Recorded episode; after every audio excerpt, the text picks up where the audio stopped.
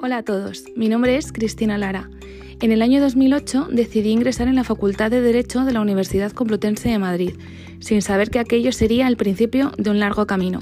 Después quise ser juez y finalmente decidí apostar por mí y poner en marcha mi propio despacho ejerciendo como abogada.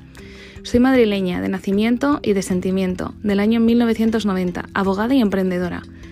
He tenido la suerte, a lo largo de mi corta pero intensa carrera, de conocer y trabajar a grandes personas y a grandes profesionales. Y con esta vocación nace Líderes, una nueva etapa en un podcast que nació en pleno confinamiento y en el que pretendo presentaros y que podáis conocer a grandes profesionales y a grandes personas.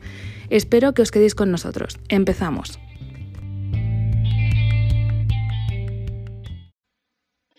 Hola a todos, ¿cómo estáis? Bienvenidos a una nueva entrega del podcast. La de hoy para mí es muy especial Contamos con eh, Isabel Antón Juárez. Isabel es doctora en Derecho, es profesora de Derecho Internacional Privado en la Universidad Carlos III de Madrid. Cuenta además con una envidiable trayectoria académica a sus espaldas, más aún si tenemos en cuenta su juventud. Tiene actualmente publicadas tres monografías y múltiples artículos en revistas jurídicas y obras colectivas. También dirige distintos programas como el, diploma, de Vogue con la Universidad Carlos III en especialización de Fashion Law y el curso de Derecho Internacional y Moda. Bienvenida Isabel, es un lujo contar hoy contigo y te agradezco muchísimo que hayas accedido a mi propuesta y a compartir este ratito con nosotros. No, Cristina, la, agradecida soy yo. Muchísimas gracias a ti por contactarme, a, haber participado, a ser alumna de uno de mis cursos. Y la verdad que es un auténtico placer que me hayas llamado, que me hayas contactado para esto. Y, bueno, agradecida, la agradecida soy yo. Muchísimas gracias, de verdad.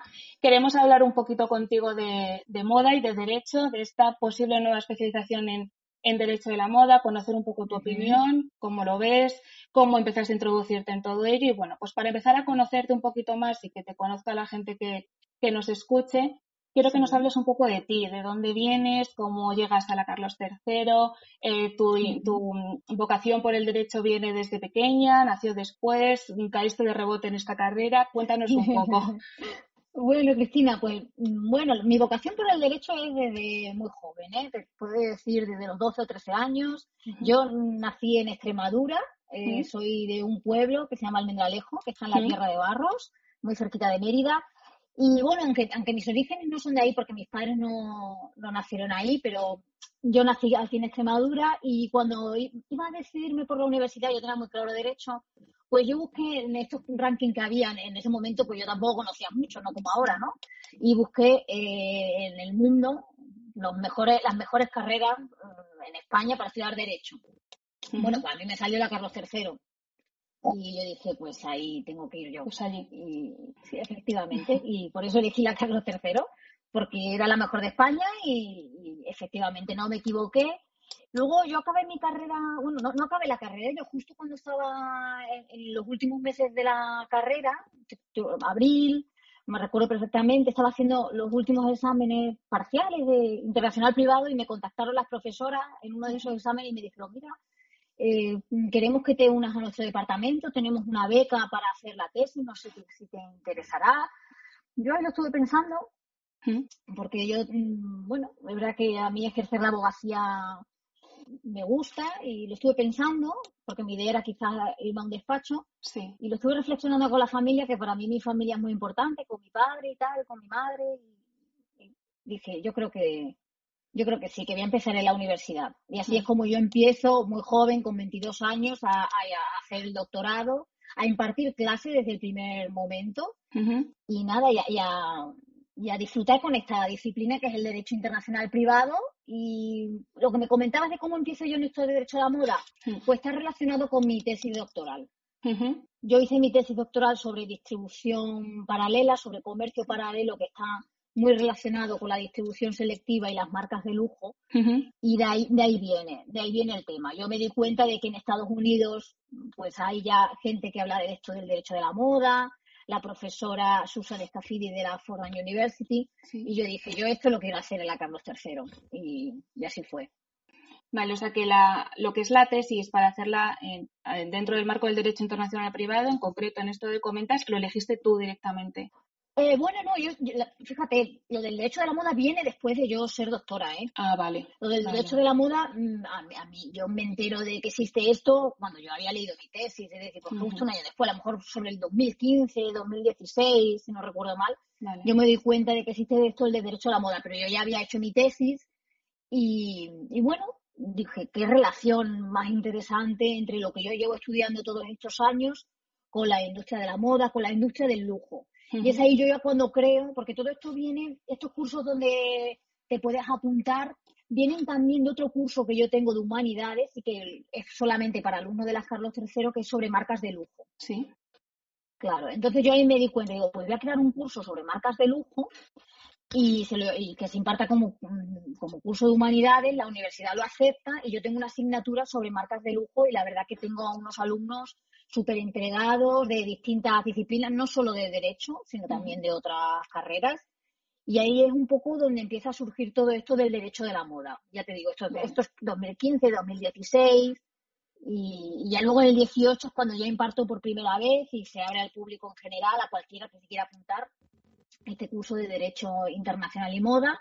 Y luego ya posteriormente eh, Vogue UC3M, el diploma Vogue UC3M, que justo pues ah, hemos tenido la primera edición ah, este año. Hmm. ¿Y te gustaba el mundo de la moda? O sea, me refiero, el, el, interés tuyo por esta industria surge porque te gustaba la moda y porque somos juristas y todo lo que sea un poco conocer nuevas, nuevas disciplinas pues nos va a llamar la atención. ¿O porque desde un punto de vista jurídico te parecía realmente interesante la problemática que se pudiese eh, pues desarrollar o que se pudiese generar en esta industria en concreto? Pues justo, Cristina, por lo segundo. Es decir, a, mí me gusta la moda, pero mm, te quiero decir, eh, como en, mis ratos libres me gusta eh, mirar, me gusta mirar revistas, mm, pero tampoco pienses que soy eh, una persona que conoce todos los diseñadores o todas las tendencias. No. Es decir, todo mi interés por esto viene a raíz del derecho. Vale de que eh, veo mucha problemática con el desarrollo de la tesis doctoral, mucha problemática sobre todo en relación con el mundo del lujo, y ahí ya pues me empiezo a introducir. De hecho, ha sido, creo que es justo al contrario, ¿no? Yo he, yo he leído mucha gente que dice, no, es que mi interés por el derecho de la moda viene de la moda. A mí es justo al contrario. Es decir, mi interés por la moda eh, profundo viene a raíz del derecho. Vale. Sí. Vale, y si tuvieses hoy que definir en qué consiste el derecho a la moda en el momento en el que nos encontramos y en España, ¿cómo lo definirías? ¿En qué consiste? Bueno, básicamente, desde mi punto de vista, pues es una, podría ser una disciplina que alberga distintas eh, ramas jurídicas que todos conocemos, de derecho de los contratos, derecho laboral, derecho internacional privado, por supuesto, para mí está muy, muy presente en esta disciplina del derecho de la moda, porque hay algunos que consideran que existe una disciplina y otros que no. Yo considero que sí, que podríamos, que podría, por supuesto, existir esta disciplina, yo lo defiendo. Y es una disciplina multidisciplinar donde tenemos distintas ramas jurídicas que tienen un nexo en común, que es la industria textil, la industria de la moda, con sus problemáticas, donde, eh, bueno, ahora mismo en España pues yo creo que se, que se necesitan expertos en, este tema, desde luego que sí. Y me comentabas al principio que, bueno, tienes varios cursos en marcha, aparte del de Vogue, eh, tenemos otros programas, he hecho alguno contigo, con el Colegio de Abogados de Madrid, en la universidad. ¿Ves que hay demanda por parte de los estudiantes en, en esta nueva disciplina o que hay cierta curiosidad por ello? Sí, desde luego, Cristina. Te podría decir que, que hay mucha curiosidad, hay mucho interés y ya te digo, desde el año 2018 que yo empiezo con el curso de Derecho Internacional y Moda en la Carlos III hasta hoy, pues fíjate, yo he cerrado la cuarta edición de este curso con 56 alumnos y empezamos con 25. También es verdad que esta última edición ha sido completamente online. Sí. Entonces, eh, yo he tenido gente estos años que ha venido a costa de... Yo me maravillaba ¿Cómo puedo traer aquí una semana? Es decir, gente que, hacía el curso se pagaba una semana de hotel para quedarse los cuatro días que duraba el curso en Madrid. Sí. Ahora creo que hay muchas más posibilidades de alumnado, pues porque es online, se puede apuntar gente de Latinoamérica también. Y, ese es el motivo. Pero sí, yo, yo creo que hay, hay mucho interés. Vale. ¿Y qué crees que necesita un estudiante o un abogado junior, senior, eh, da igual el perfil, para dedicarse a esta industria o a esta especialización? Bueno, yo lo que creo que tiene que conocer eh, muy bien el, derecho, los problemas jurídicos que existen en, esta industria. Que se quiere decir, pero no, no, puede conocerlo todo. Es decir, si yo soy una persona que sé de derecho internacional privado, no puedo saber de derecho laboral o de derecho fiscal. Eso, yo creo que es una obviedad, ¿no? Entonces yo le diría que se forme muy bien en, lo que realmente le apasiona, le guste dentro del derecho de la moda, hmm. pero en particular que eh, responsabilidad de plataformas, em, distribución internacional, contratos de compra-venta internacional de mercadería o mm, cuestiones fiscales que afectan y mucho al derecho de la moda. Claro, la especialización y el estudio profundo de a lo que se quiere dedicar y asesorar, claro. O sea, ¿consideras que lo, principal es especializarse en una rama del derecho como las conocemos, mercantil, laboral, fiscal, aunque lo, vayamos a emplear después dentro de la industria, ¿no? Yo creo que sí. Hmm. Es decir, si tú no, si tú no eres un experto en, no sé, en, contratación internacional, pues tampoco vas a aportar nada. Porque las cuatro cosas que pueden ser un poco puntuales en relación a la moda, eso te lo podría decir cualquiera, hmm. desde mi punto de vista, ¿eh? ¿Y crees que hay lugar para poderse desarrollar profesionalmente, sobre todo abogados que están saliendo o estudiantes que están saliendo ahora de las universidades, que es donde yo veo que hay como más eh, curiosidad, ¿no? A lo mejor los que llevamos ya unos años decimos, bueno, nos pide a lo mejor un poco a traspiés fuera de lo que es el ámbito de la investigación, ¿no? Los que a lo mejor estamos un poco más con tesis y este tipo de cosas tenemos un poco más de margen para profundizar pero compañeros que están en sus despachos llevando sus asuntos, pues aunque les llamase la atención, tienen a lo mejor menos margen para esa profundización, ¿no? ¿Crees claro, para estudiar. Hmm, mm. que para estas nuevas generaciones eh, de abogados que vengan en los próximos años va a haber lugar para trabajar para ellos más allá de los departamentos que se puedan generar en los grandes despachos o de las, los departamentos jurídicos de las grandes firmas? O sea, va a poderse montar una boutique especializada en, derecho de la moda que tenga ¿En derecho de la moda? Hmm. Mm, pues como te puedes montar tu despacho en, nuevas tecnologías, Cristina, es hmm. decir, eh, dependerá mucho de, cómo lo puede hacer la persona en particular, en concreto. Como opción, podría ser éxito, pues bueno, es que las firmas de moda, las empresas que necesitan a este tipo de abogado, pues normalmente suelen recurrir, pues como tú has dicho, ¿no? o bien a departamentos eh, jurídicos dentro de bufetes grandes, bufetes fábrica o, boutiques especializadas. ¿Por qué crear una boutique en derecho de la moda? Podría ser, lo, bueno, ¿por qué no? Mm, si te la montas por tu cuenta, no lo sé. Eh, podría ser, ya te digo. Eh, es verdad que, bueno, tú conoces mejor que yo quizás el, el, el tema del emprendimiento en la abogacía, lo difícil o lo fácil que puede ser captar clientes, porque en definitiva lo que necesita el abogado es captar clientes. Sí, es así. ¿Hay clientes para mm, esta industria? Yo creo que puede haberlos, hmm. pero habría que hacer un análisis más profundo para verdaderamente pues, responder esa cuestión en, en puridad. Mm, yo tengo una vertiente emprendedora muy fuerte, ya te digo, y bueno, yo ahora mismo porque me, encanta la universidad y, es lo que quiero hacer, pero ¿animaría a emprender? Sí, con todo lo que implica, ¿eh? Sí, sí no es fácil. No es fácil en ningún caso. Mm. No. es fácil y, mm, se nos quiere vender a veces como una cuestión emprende, emprende, emprende. Eh, mi padre es empresario, pequeño empresario, ya te digo, yo lo he vivido toda la vida y ya es una persona que ronda pues los 60, 62 y sigue trabajando como el primer día. En lo que le gusta, etcétera, pero mm, implica un esfuerzo que muchas veces, por mucho que te esfuerces, pues hay otras circunstancias. El, mercado de la abogacía hay que conocerlo bien. Y mm, ya te digo, una cosa es estudiar el derecho de la moda, que yo creo que es muy interesante. Y otra bien distinta es decir, ojo, si yo me hago este programa voy a tener éxito como abogado emprendedor, yo creo mm. que eso al, alumno no se le puede engañar. Son dos cosas diferentes. Sí. Totalmente. de vista. Sí, yo opino igual. De hecho, pienso que en, la mayoría de los casos las, las, marcas grandes, pequeñas, incluso sin que sean marcas de lujo, o sea, estamos viendo en los últimos meses, años que proliferan muchas marcas muy pequeñas con esto de redes sociales y todo esto. Yo creo que esos, esos empresarios, pequeños empresarios, ni siquiera tienen conocimiento de que puedan existir determinados profesionales que estén especializados en su industria en concreto, porque al final esto es decir, bueno, yo conozco este mercado y me dedico a él creo que ni siquiera eh, conocen a día de hoy que existen abogados que les puedan, que les puedan asesorar desde una perspectiva más transversal a lo mejor. Puede ser que no tengan conocimiento, puede ser. Lo que pasa que luego ya te digo, luego ya no, está, eh, eh, para tú conseguir clientes, pues ya entran otras técnicas, otras cuestiones, mm. ¿no? Sí. Entonces ahí ya es el mercado, lo que tú te puedas ¿no?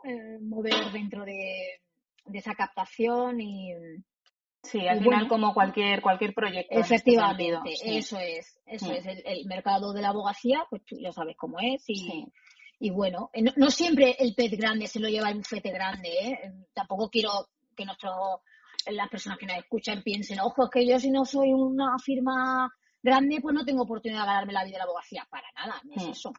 Para nada. lo único que, que conseguir clientes, pues en un mercado tan competitivo, mm pues es, complicado. Entonces, yo creo que desde la universidad deberemos abrir los ojos un poco sobre ese tema, ¿no? Sí, quizás sí. Quizás sí, porque al final salimos sin saber muy bien, bueno, yo ya hace unos años que salí, pero salimos sin saber muy bien, ¿no? Qué, qué hacer o qué, o a lo mejor todas las opciones que tiene un estudiante de derecho, que son muchas. Son muchas, desde luego que sí. Yo creo que eso es lo bonito de, de esta carrera, que son muchas y cada vez se, le exige más al abogado también, no solo conocimientos jurídicos. ¿eh? Sí, sí, sí, más habilidades y más compromiso y más de todo. Sí, es verdad. Pero me imagino que será como en cualquier otra en cualquier otro trabajo, ¿eh? Hmm. Que, no lo sé, ¿eh? sí, al final cada uno conoce el cada uno conoce el, suyo. Esto es como todo. Efectivamente. Sí.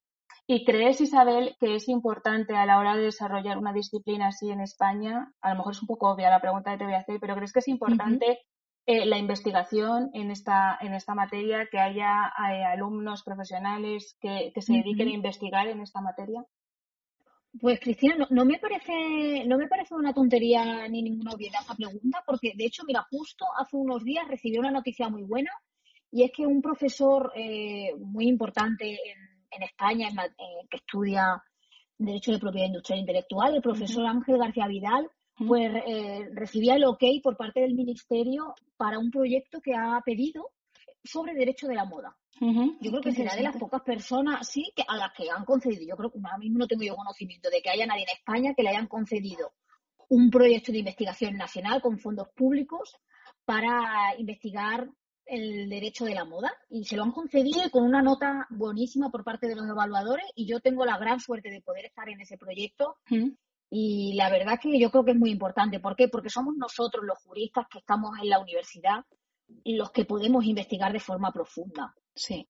Es decir, sí, ¿por qué? Porque tenemos el tiempo, tenemos mm, más o menos los medios hmm.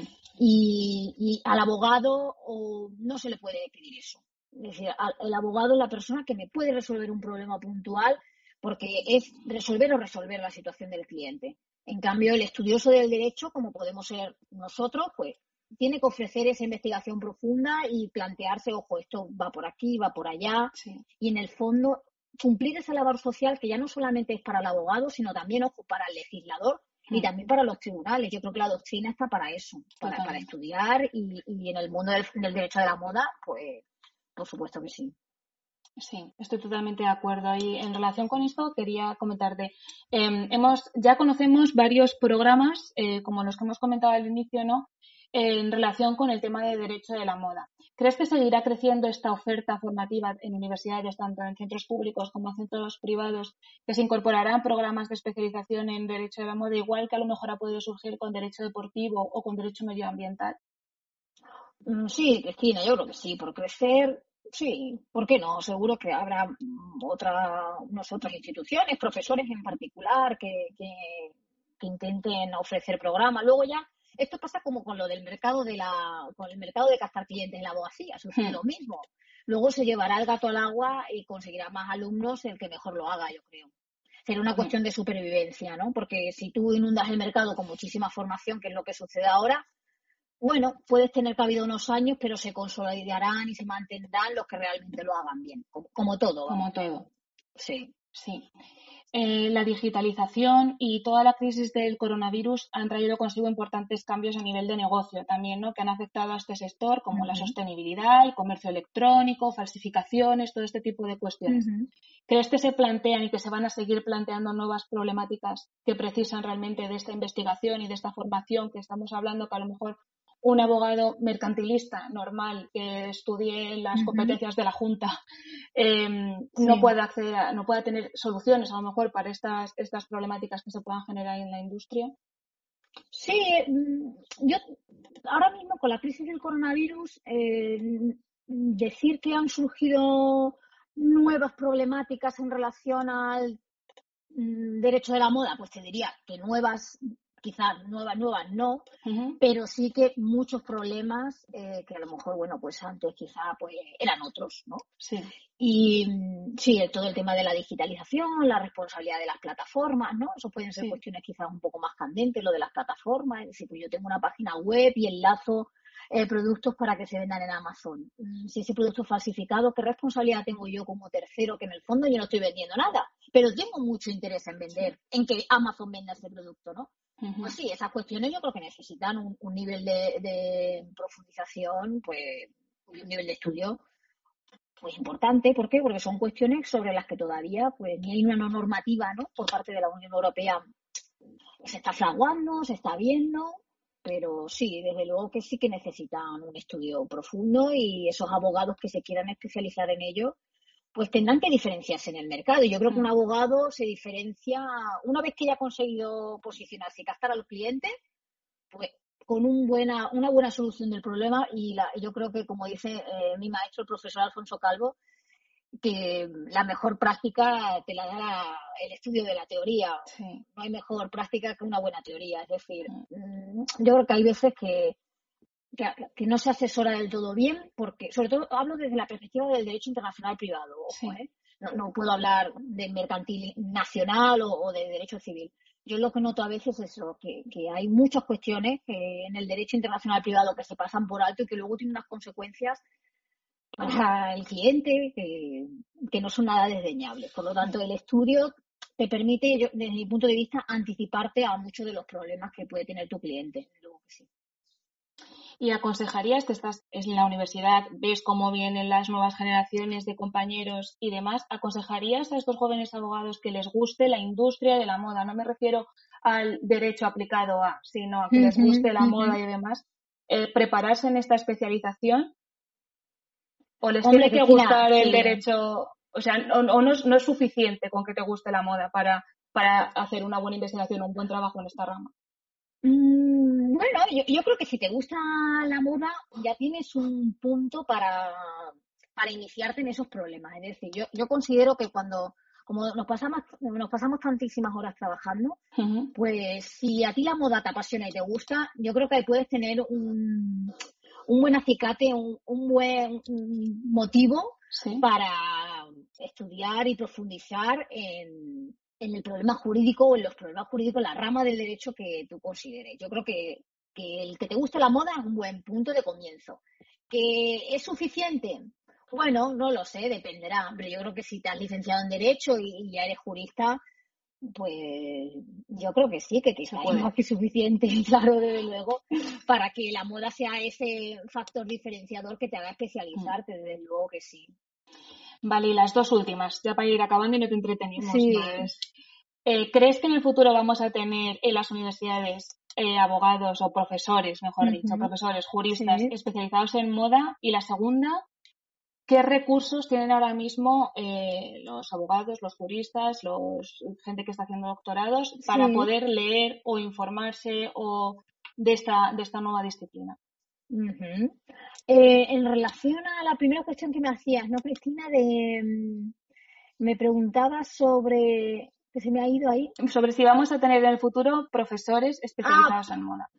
Ah, en, las universidades. Claro, tú dices en moda, ¿no? En, moda únicamente o en derecho de en derecho de la moda, me refiero, dentro de la carrera de derecho. Sí, como disciplina. Es decir, igual que tenemos ahora un derecho mercantil o un derecho civil o un derecho internacional privado, ¿no? Que es una asignatura derecho de la moda. Sí, una optativa, em, un... Claro, efectivamente. Mira, como optativa podría ser. Hmm.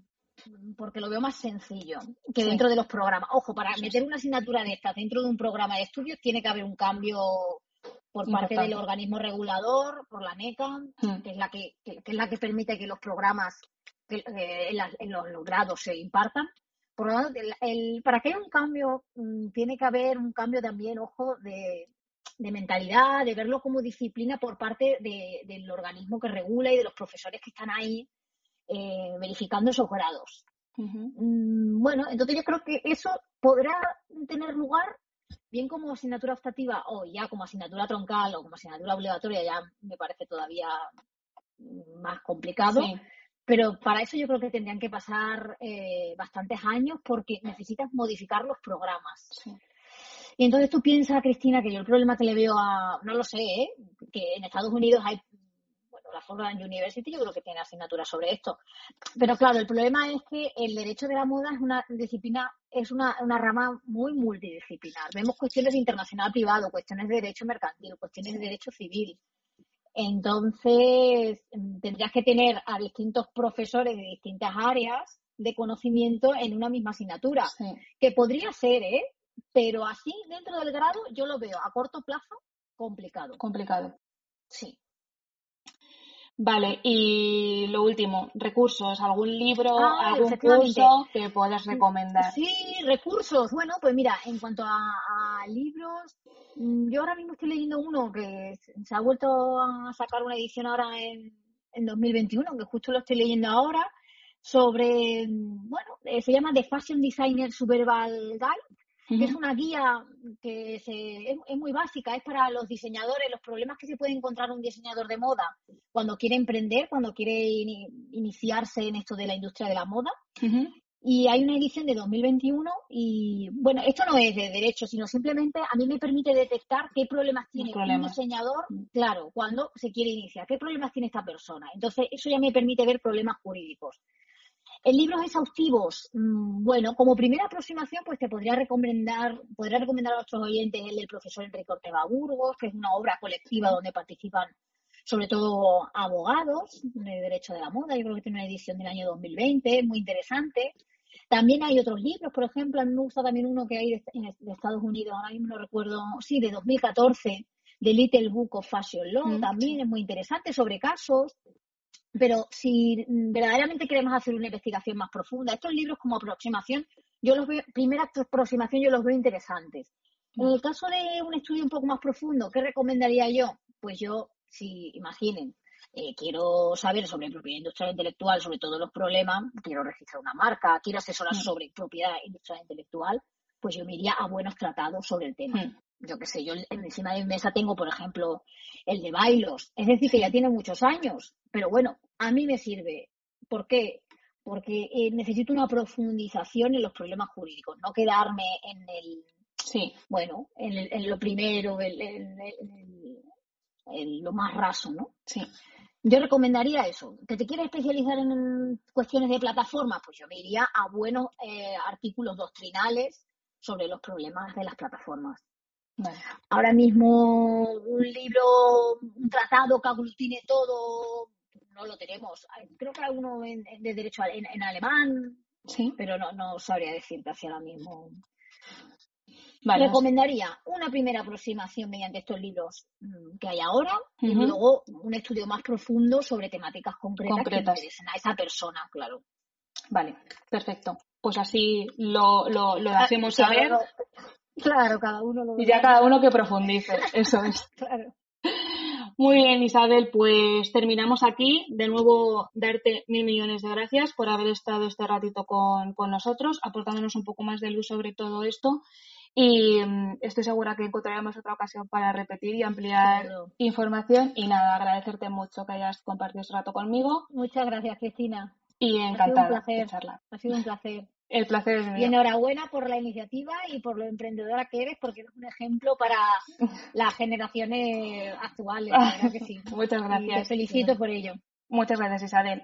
Pues nada, lo colgaremos en los próximos días y nada, lo compartiremos en, redes sociales. Nos despedimos aquí, ¿vale?